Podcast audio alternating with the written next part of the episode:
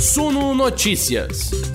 As notícias que afetam os mercados do Brasil e do mundo, comentadas para você.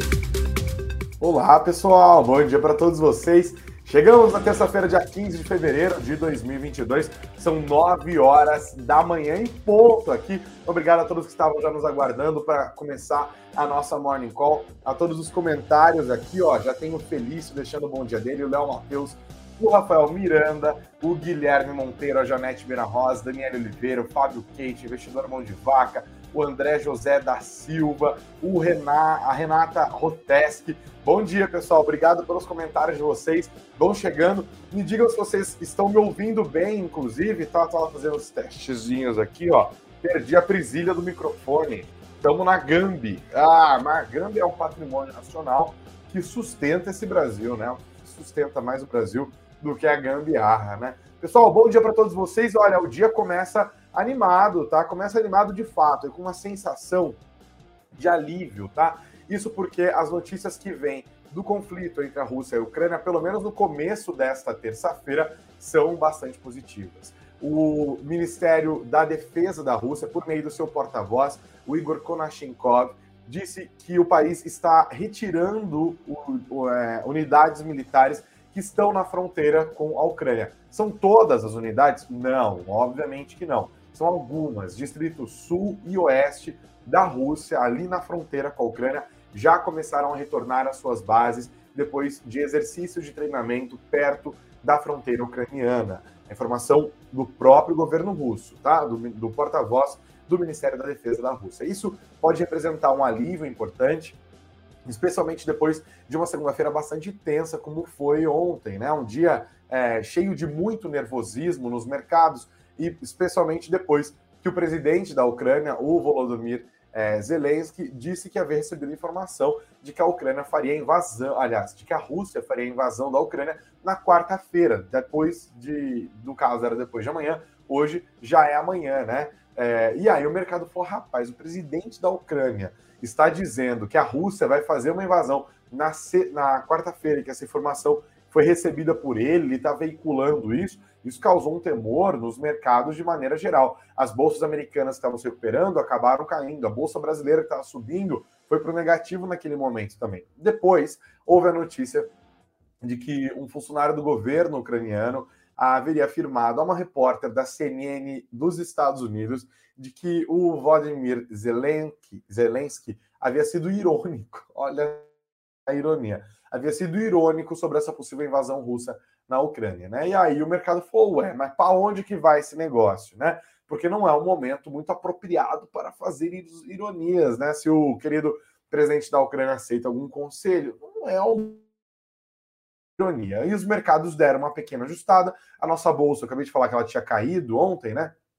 Ela voltou a subir, terminou numa alta. E hoje vai ao encontro desse noticiário de que a Rússia está retirando parte dos seus mais de 130 mil soldados na fronteira com a Ucrânia. Esses 130 mil soldados russos na fronteira com a Ucrânia não estão só a partir do território russo, tá? Estão em outros países aliados também, especialmente Belarus. Inclusive, esse envio de cerca de 30 mil soldados russos para a fronteira de Belarus com a Ucrânia foi um dos fatores que aumentou a temperatura e que aumentou as tensões entre os dois países, fez a comunidade internacional ficar bastante atenta. Tá? Terça-feira continua a ser investidor e investidora de prestar atenção de lupa, hein? De lupa no que acontece lá no leste europeu. Né? Isso pode impactar muito fortemente o preço dos ativos, especialmente do petróleo. Ontem a gente já viu esse impacto acontecer no petróleo e hoje, inclusive, nesta manhã de terça-feira, a gente já vê esse impacto também. Os mercados, preços futuros do petróleo estavam caindo, os índices futuros de Nova York estavam subindo, tá?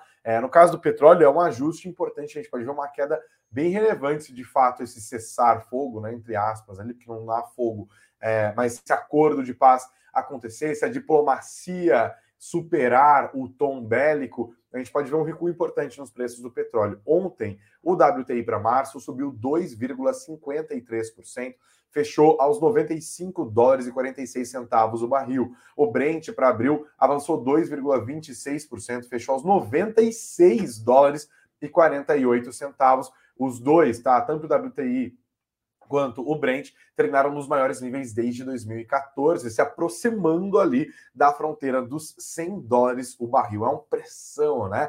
É um numerão, um número bastante importante. Os dados de ontem, né? Apesar desse nervosismo todo nos mercados internacionais, o Ibovespa conseguiu se descolar das bolsas externas mais uma vez, subindo, tá? A composição do Ibovespa ajuda e o fluxo estrangeiro também continua a beneficiar o Ibovespa. Olha só, para você que se perdeu com essa expressão, do que, que eu estou falando quando eu falo de fluxo estrangeiro, né? Lembra que no ano passado, no último quadrimestre, as nossas a, empresas desabaram, né? Foi um momento muito complicado em termos macroeconômicos, com muito risco fiscal associado à PEC dos precatórios, né? Por meio da qual o governo limitou o pagamento das suas dívidas reconhecidas pela justiça e contra as quais não cabe mais recorrer, e também alterou a nossa âncora fiscal, né? Primordial ali, o teto de gastos, liberando é, grana para poder gastar em ano eleitoral. Beleza? Esse foi um cenário macro que se impôs muito aqui, enquanto as bolsas lá de fora estavam muito bem, obrigado, a gente sofrendo, sofrendo. Aí a nossa bolsa desabou, o risco fiscal acabou aparecendo também no câmbio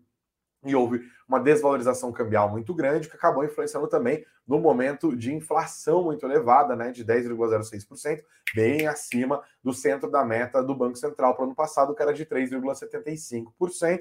Com isso, o Banco Central subindo os juros e agora a gente está nessa situação com o mercado prevendo um PIB de 2022 avançando 0,30%. Esse é o resumo.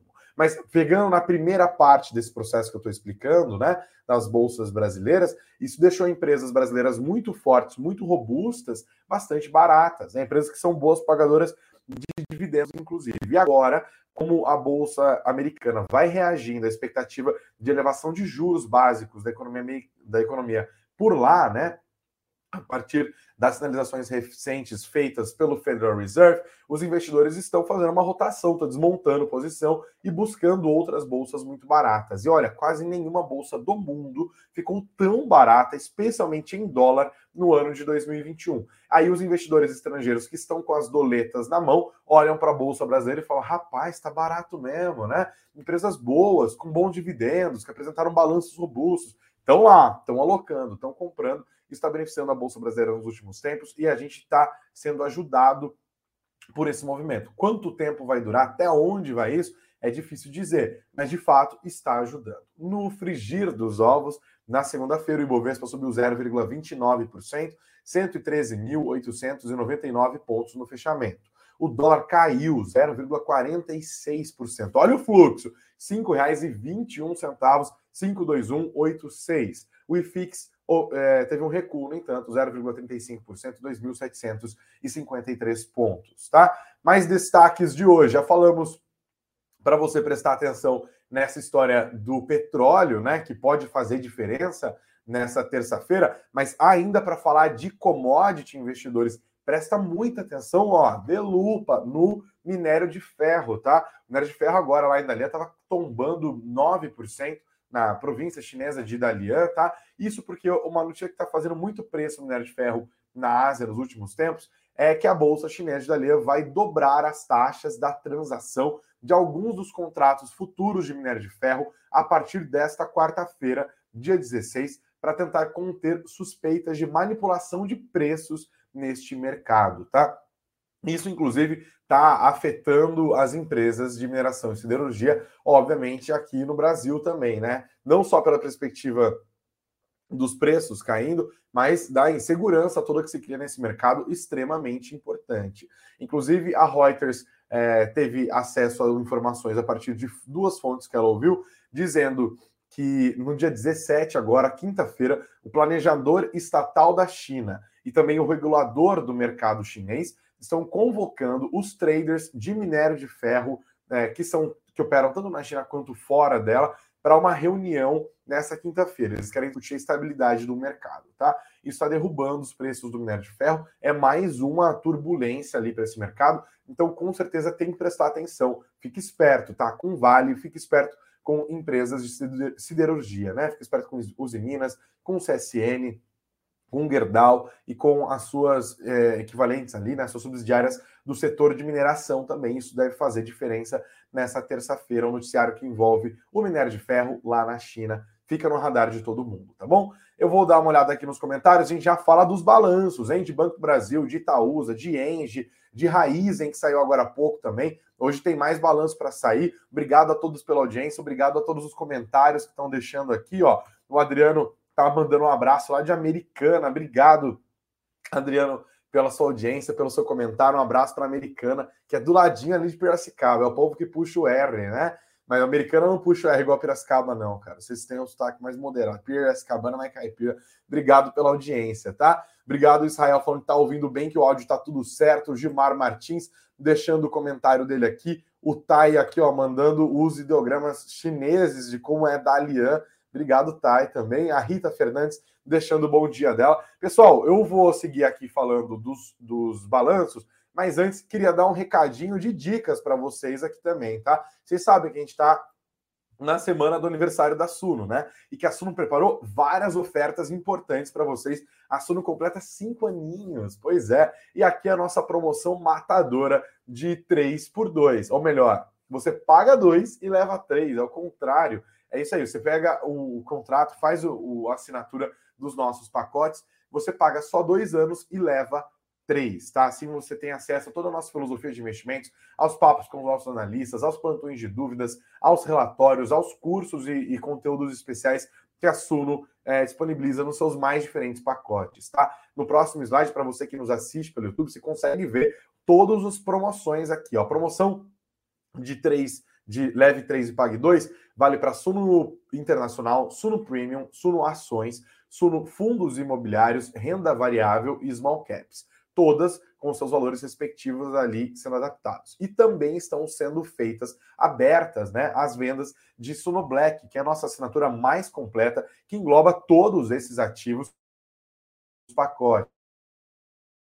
A promoção é assinar 12 meses e ganhar dois meses de graça. Os preços estão na tela. Para você quiser conferir também, os links estão aqui na nossa descrição e no nosso chat, tá? Na descrição do nosso vídeo do YouTube e também dos, das plataformas de podcast por onde você ouve aqui a nossa Morning Call do Suno Notícias, tá? E tem os bônus, além de tudo, tá? Vale a pena não só curtir os preços, aproveitar as promoções, mas também ficar de olho nos presentes que a Suno preparou agora por ocasião do nosso aniversário, né? Os primeiros 500 compradores ganham um curso de Jornada da Liberdade Financeira.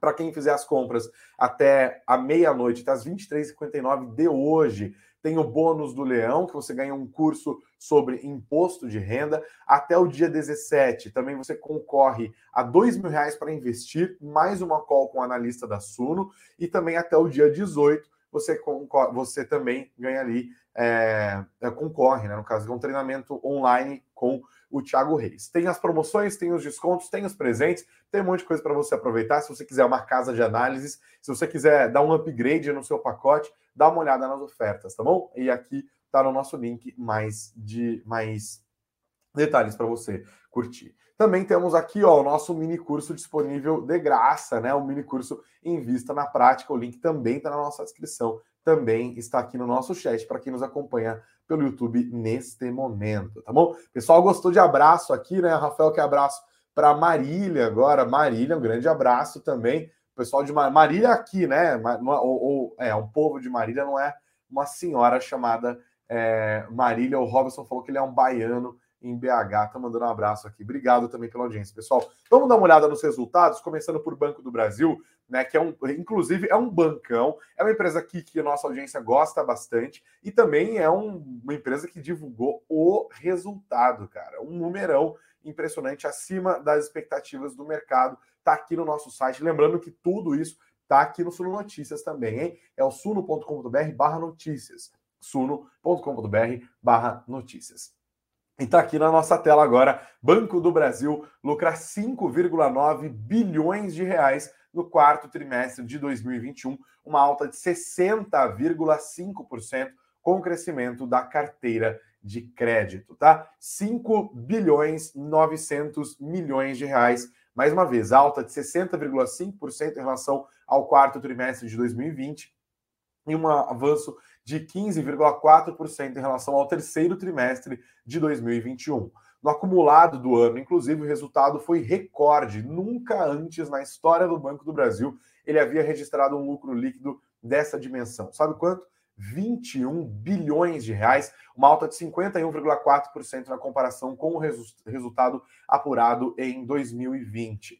No balanço financeiro, o Banco do Brasil justificou os números. Eles disseram no ano, o bom desempenho é explicado por menores despesas com provisões de crédito, que caíram 40,2%, crescimento da carteira de crédito, incremento nas receitas de prestação de serviços e na margem financeira bruta, indica o relatório trimestral do banco. O ROI, que é o retorno sobre patrimônio líquido, encerrou o período, né, o quarto trimestre de 2021, em 15,8%. O índice de Basileia chegou a 17,76%, com 11,94% do capital principal. O índice de eficiência do banco no acumulado de 12 meses até dezembro ficou em 35,6%, ou como disse o próprio Banco do Brasil na sua divulgação, esse índice reflete a disciplina na gestão e controle das despesas ao lado da maior geração de receitas, tá? E aqui temos a carteira de crédito. Chegou a 874,9 bilhões de reais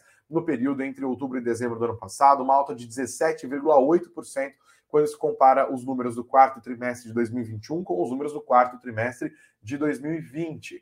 É, e um avanço também em relação ao terceiro trimestre de 2021 de 7,4%.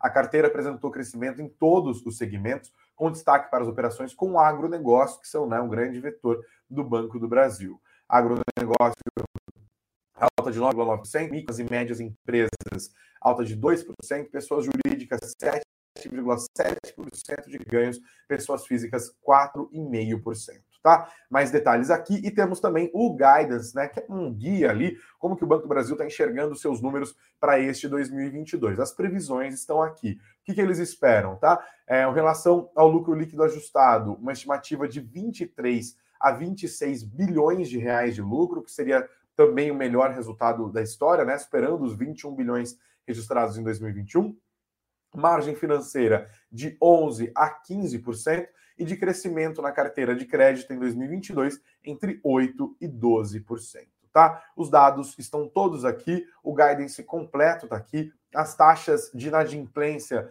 do Banco do Brasil também ajudaram. Aparentemente, todos os dados principais do Banco do Brasil vieram no positivo, né? Então, hoje os investidores com certeza têm que pegar a lupa e ficar em cima ali é, das ações do Banco do Brasil, né? Eu acho, imagino, que elas vão reagir com bons números aqui, né? Com, com altas dos preços, porque de fato o número é inclusive bem acima do que o mercado estava esperando. E olha, não parou aí não. Além dos números do Banco do Brasil fortes, né? Eles ainda informaram que vão pagar 2 bilhões e 300 milhões de reais em JCP e dividendos, 2,3 bilhões de reais, tá? É, os dividendos são 1 bilhão e 15 milhões de reais, JCP 1 bilhão 290 milhões de reais. Os valores unitários estão aqui no nosso site, tá? No suno.com.br barra notícias. É, os dados até a data do pagamento, que ficou como dia 11 de março de 2022, também estão aqui detalhados, tá? Para a gente não perder mais tempo, corramos. Ó, Itaúsa também informou ontem, né? A holding que controla o Itaú teve um lucro no quarto trimestre de 2021 de 4 bilhões 185 milhões de reais, um avanço de 53,2%, tá? A holding Itaúsa, para ninguém se perder, controla além do Itaú também a Dexico e Alpargatas, lucro 4 bilhões 185 milhões de reais. O lucro líquido contábil ficou em 4 bilhões 117 milhões de reais, é, uma alta de 12,4% em relação ao quarto trimestre de 2020. O ROI da Itaúsa, né, o retorno sobre patrimônio líquido, atingiu 25,6% no quarto trimestre, o que significou um recuo de 0,6 ponto percentual quando se compara o quarto tri de 2021 com o quarto tri de 2022. O ROI recorrente, no entanto, cresceu 6,4 pontos percentuais, ficou em 26%, tá? O lucro líquido do ano na Itaúsa, 12 bilhões, aí numerão também, 12 bilhões milhões, alta de 102% sobre o resultado de 2020. O lucro líquido recorrente ficou em 12 bilhões e 136 milhões de reais, avanço de 68%, tá? Os ativos totais da holding somaram 74,602 bilhões de reais, um crescimento de 18,4% em relação aos últimos três meses de 2020. O patrimônio líquido da Itaúsa fechou em 65,886 bilhões de reais, 14,9% maior do que no mesmo período do ano passado, tá? E aqui temos no, o setor financeiro no geral com desempenho de 2 bilhões 725 milhões de reais, avanço de 15%.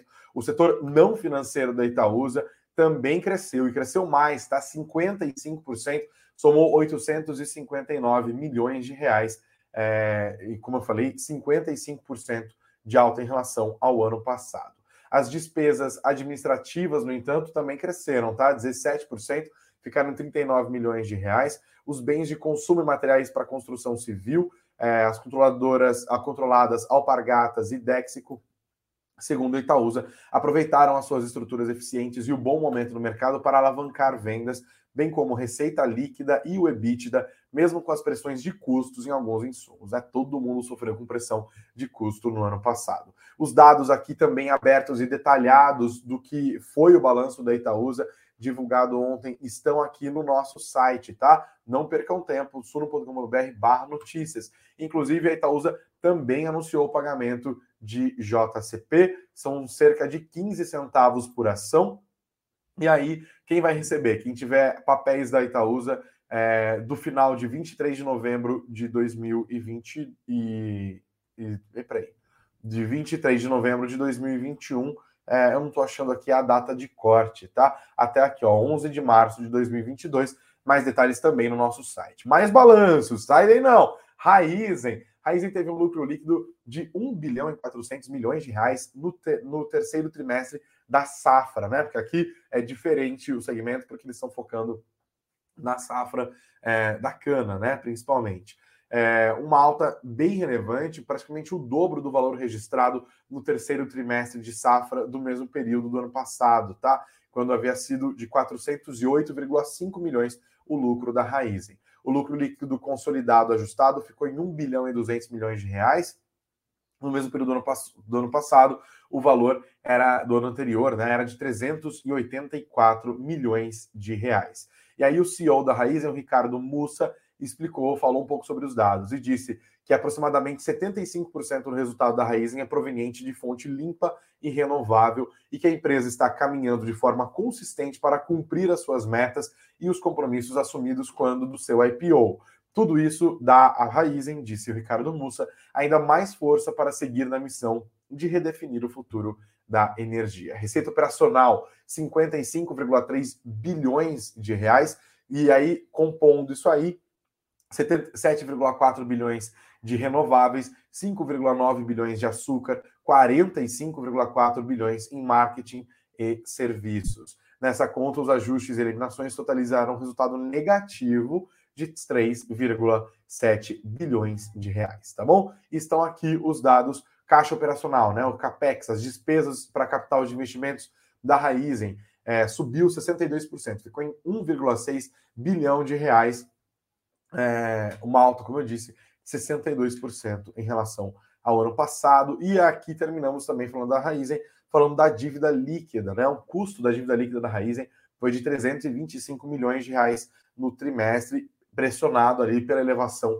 da taxa Selic. Olha como a Selic impacta em tudo quanto é coisa, né? E por fim, os dados da Engie, tá? A Engie, no entanto, sofreu, não foi, não se deu bem assim como o Banco do Brasil e Itaúsa, tá? O lucro da Engie encolheu 92% no quarto trimestre de 2021, ficou em 78 milhões de reais. Ainda um lucro, mas um lucro bem menor do que o registrado no passado. Para ser mais exato, no mesmo período é, no ano passado, o lucro havia sido 92,4% maior. No ano, no entanto, o número fica na casa do bilhão, tá? 1 bilhão 565 milhões de reais.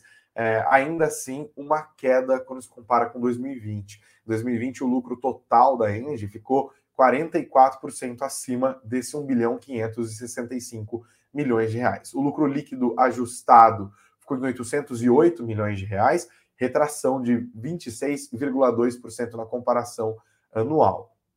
E a Engie também é, afirmou que vai pagar dividendos, tá? Valores de 78 centavos por ação, volume total de 638 milhões de reais. Beleza? Último dado aqui ó, do nosso site, a Oi concluiu a sua deslistagem lá em Nova York, né? Na NYSE, ela tinha a negociação das suas ADRs, American Depositary Receipts. Agora as ADRs deixarão de ser negociadas lá na NYSE, tá? Eles uh, afirmaram que o cancelamento já foi registrado junto à SEC, que é a CVM lá dos Estados Unidos, né? E que os papéis da OIBZQ, né, que é o, o, o ticker das ADRs, haviam caído 60% nos últimos 12 meses. Um momento de sofrimento para as ações da Oi nos últimos tempos. Né? A Oi que conseguiu ali finalmente aprovação para venda é, da Oi Móvel agora focando suas atenções em outros mercados. Beleza? Tem mais destaques aqui, ó. Eu vou falar já da privatização da Eletrobras. Deixa eu só dar uma olhada aqui para os comentários. É, peraí, ó. Deixa eu dar uma olhada. Rafael perguntando quanto vai sair para cada ação do bebê. Cara, dá uma olhada no valor aqui. Eu não consigo ficar voltando para pegar todos os pontos, Rafa. Mas dá uma olhada no suno.com.br barra notícias e você vê todos os dados lá, as datas de corte, é, tudo bonitinho, assim como as da Itaúsa, tá? Que o João está perguntando aqui. Beleza? É, o Cássio está comentando: o quarto trimestre foi excelente para os bancos, mesmo aumentando o PDD devido às incertezas com a Covid, né? A PDD é o provisionamento. Obrigado, Cássio, pela sua análise, pelo seu comentário. A Yasmin está feliz aqui, falando que Banco do Brasil é o melhor banco. Obrigado, Yas, pelo seu. Chamam de você de Yas, Yasmin? Eu tenho minhas amigas Yasmin, eu chamo de Yas. Obrigado pelo comentário. Pessoal, vamos seguir falando aqui, ó. Vou falar agora da Eletrobras. Mas antes, aproveito para deixar claro aquele pedido de like, por favor, né? Vocês que chegam agora, que estão ouvindo a gente, né? Não se esqueça de se, de se inscrever no nosso canal aqui do YouTube e também de seguir o nosso perfil nas plataformas de podcast. Se você nos ouve pelo Spotify, pelo Apple Podcast, pelo Google Podcast, pelo Deezer, você pode seguir o nosso perfil, tá? Assim como você que nos assiste pelo YouTube também pode se inscrever no nosso canal e ativar as notificações para não perder nada do que a gente publica aqui todos os dias, de manhã e à noite, e outros conteúdos mais, tá? E também sentem o dedo no like. O like é o nosso pagamento aqui, é o que faz com que o nosso conteúdo seja espraiado pelo oceano do YouTube. Não se esqueçam do like. Bom, vamos dar uma olhada agora, falar mais uma vez é, de Eletrobras, né? É um assunto que a gente também acompanha bem de perto aqui. Está na matéria do Caderno de Economia e Negócios do Jornal Estado de São Paulo hoje. Privatização da Eletrobras é julgada pelo Tribunal de Contas da União nesta terça-feira, tá? Até leio para vocês aqui, eu achei um bom resumo. Pressionado pelo governo federal, o Tribunal de Contas da União vai voltar a julgar nesta terça-feira, dia 15, o processo que analisa a primeira parte da privatização da Eletrobras, que está travada lá no TCU desde dezembro de 2021. Uma decisão sobre o tema é crucial para dar andamento ao processo e realizar a emissão das novas ações até maio. Para você não se perder aqui, né? A Eletrobras é um dos focos do governo quando a gente fala de privatização, né? O governo está chegando aqui no último ano sofrendo porque ele não conseguiu cumprir as promessas que foram feitas quando lá das eleições. A Eletrobras sempre foi um dos alvos, né? Só que privatizar a Eletrobras é difícil pra caramba. Tem que passar por várias aprovações, inclusive aprovações do TCU. E o TCU meio que sentou em cima desse processo, né? Tá enrolando lá e olha, eles precisam de aprovação dos valores da outorga que vão ser pagos para que a Eletrobras faça um follow-on. Eles vão emitir mais ações, é assim, diluir a participação acionária do governo, fazendo com que o governo deixe de ser acionista majoritário, certo?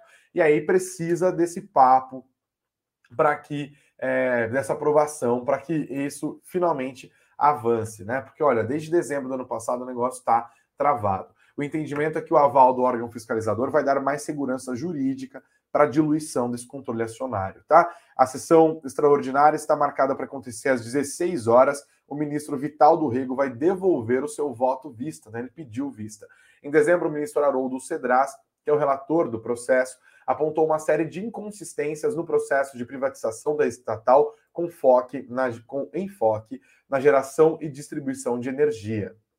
O Rego segundo diz o Estadão, tende a dar um voto mais duro e questionar os valores da outorga pela mudança dos contratos das usinas hidrelétricas da estatal. Durante a privatização, a empresa pode alterar o regime de exploração de energia de suas usinas de um modelo que só considera custos de operação e manutenção para um de preços livres. A questão toda aqui é o que gira em torno do que foi tratado na análise técnica e que estava fora dos, dos radar dos planos do governo, a inclusão dos valores referentes à potência de energia. O que, que o ministro quer? Ele fala: olha, nos valores da outorga que foram considerados ali para tratar da privatização da companhia, eles não incluíram a potência de energia. Ele quer que os valores da outorga da empresa que for comprar, que vai pagar para o governo, uma espécie de indenização ali, conte, é, incorpore a capacidade de contratação das usinas de geração de energia em momentos de maior demanda, tá? E que servem para manter a segurança do fornecimento.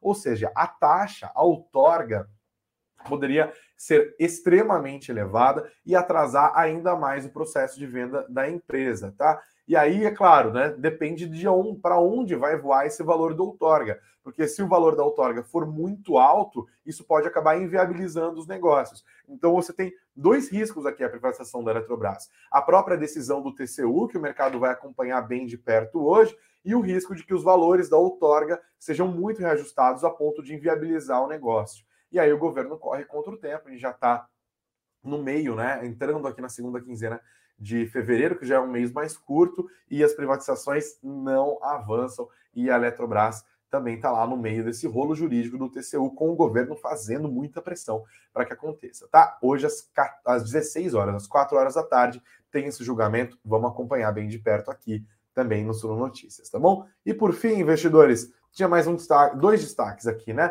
Quebra da safra, algo que os investidores devem prestar atenção aqui no Brasil. Clima extremo, colocando prejuízos bilionários, também está no caderno de economia do Estadão hoje, né? Pressionando os alimentos. As estimativas da Confederação da Agricultura e Pecuária no Brasil apontam que até o momento há uma quebra de 25,2 milhões de toneladas na produção de grãos no sul e no Mato Grosso do Sul, sabe por causa do quê? Estiagem. Quem está que tá no pacote? Soja, arroz, as primeiras safras de milho e feijão semeadas também nos estados do sul, né? Rio Grande do Sul, Paraná, Santa Catarina e, claro, também no Mato Grosso do Sul. E isso pode virar um problema em outras frentes, né? Lembre, economia é sempre interligado, tá? Se você tem uma quebra de safra muito forte, além do prejuízo para o agro, a gente pode ter uma pressão é, altista nos preços desses, desses itens, né? Da soja, do arroz, do feijão. Isso pode tornar os alimentos ainda mais caros e pode se tornar mais uma fonte de pressão inflacionária que pode alimentar esse ímpeto hawkish do Banco Central de elevação de juros, que pode prejudicar ainda mais o andamento da nossa economia mais adiante. Então, fiquem espertos, tá? Se no ano passado o grande vilão da inflação foram os combustíveis, e podem até voltar a ser nesse ano também. É, no ano retrasado, lembra de 2020, os preços dos alimentos voaram. Então a gente pode correr um risco de acontecer algo semelhante aqui, pelo menos no que diz respeito dessa questão da safra. É, lembrando que a gente já tem problemas de clima no Brasil nos últimos dois anos e vários itens subiram enormemente. Né? O café, por exemplo, disparou aqui no Brasil. Isso também é fonte de pressão inflacionária. Beleza? Deixa eu dar uma olhada aqui tem mais um destaque para vocês. E aí a gente termina o nosso papo nessa terça-feira. Tá? Destaquei essa matéria do valor econômico, é, feita aqui pelo Campos Neto. Ele disse que acredita que a inflação vai recuar no, depois de maio. Ele fez várias das suas projeções e deixou claro, inclusive, as críticas dele ao projeto do, da PEC dos combustíveis, né? Que foi, inclusive, constou da ata divulgada na semana passada. E ele disse aqui sobre a inflação, né? E aqui a gente termina falando, já que o assunto aqui é como a quebra da safra gerou inflação, ele disse é, que a inflação brasileira deve atingir um pico entre abril e maio e depois deve recuar, tá? Ele falou isso em, em, entrevista a Miriam Leitão na Globo News na noite dessa segunda-feira e também falou sobre essa questão toda da Rússia e da Ucrânia, falando que essa tensão toda colaborou para a alta do petróleo, mas que já vinha uma alta, uma trajetória de alta anterior, tá? Ele ainda citou também a quebra da safra, o risco de escassez hídrica como elementos que anteciparam o pico da alta dos preços. Beleza? Temos uma aspa dele aqui, ó. É, ele falou, inclusive, de como o Brasil largou na frente né, dos outros países para fixação de taxa de juros restritiva e que a nossa missão principal é, é, combate à inflação. E ele fez uma análise bem interessante aqui também. Não? Eu até leio para vocês. E aí, pessoal da política se mata, tudo bem, com paz. O presidente do Banco Central disse que o mercado passou a ser menos receoso da passagem de um governo para o outro, ao responder se o favoritismo do ex-presidente Luiz Inácio Lula da Silva, do PT, nas pesquisas eleitorais já estaria precificado no mercado ou se haveria turbulência. Campos Neto disse que, observando os preços do mercado, o que tem acontecido mais recentemente é uma eliminação de vários preços que mostram o risco da passagem de um governo para o outro. Disse ele, aspas, porque provavelmente um governo que representava um risco nas medidas mais extremas está se movendo para o centro. Estou falando do governo do Lula, né? É, essa é a nossa interpretação do que a gente captura dos preços do mercado. Então, o presidente do Banco Central acredita que o mercado está lendo o ex-presidente Lula como uma figura que está se movendo mais para o centro, né? E ele fala, inclusive, nesse contexto de possível mudança de governo, é, que o mercado vai tentando antecipar e precificar, da relevância de uma das conquistas do Banco Central nos últimos anos, um dos gols do governo Jair Bolsonaro, inclusive, que foi o ganho de autonomia do Banco Central. Né? Ele falou que é, é importante essa autonomia para ter independência entre o ciclo político e o ciclo de política monetária. Mas destacou que ainda é muito cedo na política e que muita coisa deve acontecer no processo eleitoral tá bom? Destaques aqui, interessantes falas do Campos Neto para você ficar esperto, né? Porque o presidente do Banco Central do Brasil fala é sempre muito relevante. Pessoal, vamos terminar a nossa conversa aqui. Eu agradeço a enorme audiência de vocês, a simpatia de sempre, né? O Cássio continuou comentando aqui, ele falando do preço da soja, né? Que tá 180 reais, que é um valor alto pra caramba, e que isso vai fazer preço, mas não na bolsa, e sim no mercado, no mercado do dia a dia, né, Cássio? Aumenta os preços mesmo, né? E olha, nem sempre isso é necessariamente bom para os vendedores também, né? Porque os custos deles, os insumos, os fertilizantes e tal, tudo subiu enormemente, né? Virou um problemão para todo mundo. Galera, não vão embora sem deixar o like, compartilhem esse conteúdo, fiquem de olho no Banco do Brasil hoje, fiquem de olho na, na Itaúsa, fiquem de olho é, nas, nas ações da Engie também, tá? Nas ações da Raizen. Vamos prestar atenção nessa história da Eletrobras hoje, com esse julgamento às quatro horas. Talvez ele se estenda né, e continue rolando quando houver o fechamento do mercado. Mas olho também no TCU e, claro, muita atenção nessa história da Rússia e da Ucrânia, porque isso faz muito preço Obviamente, será que a gente vai ter um dia de paz? É isso que os investidores perguntam. Hoje ainda tem mais balanço, hein? Tem PetroRio, tem Caixa Seguridade e tem Carrefour Brasil. Tudo aqui a gente não Sobre Notícias, obviamente, vai ficar prestando atenção para você, para manter você muito bem informado, tá? Um ótimo dia para você, muita saúde, muito amor, muita paz, paz é o que todo mundo precisa, né? Meu Deus do céu. E óbvio, excelentes negócios. Tá? Às 19 horas, se Deus quiser, estaremos de volta para fazer aquele resumão que você já conhece. Valeu, pessoal. Até mais.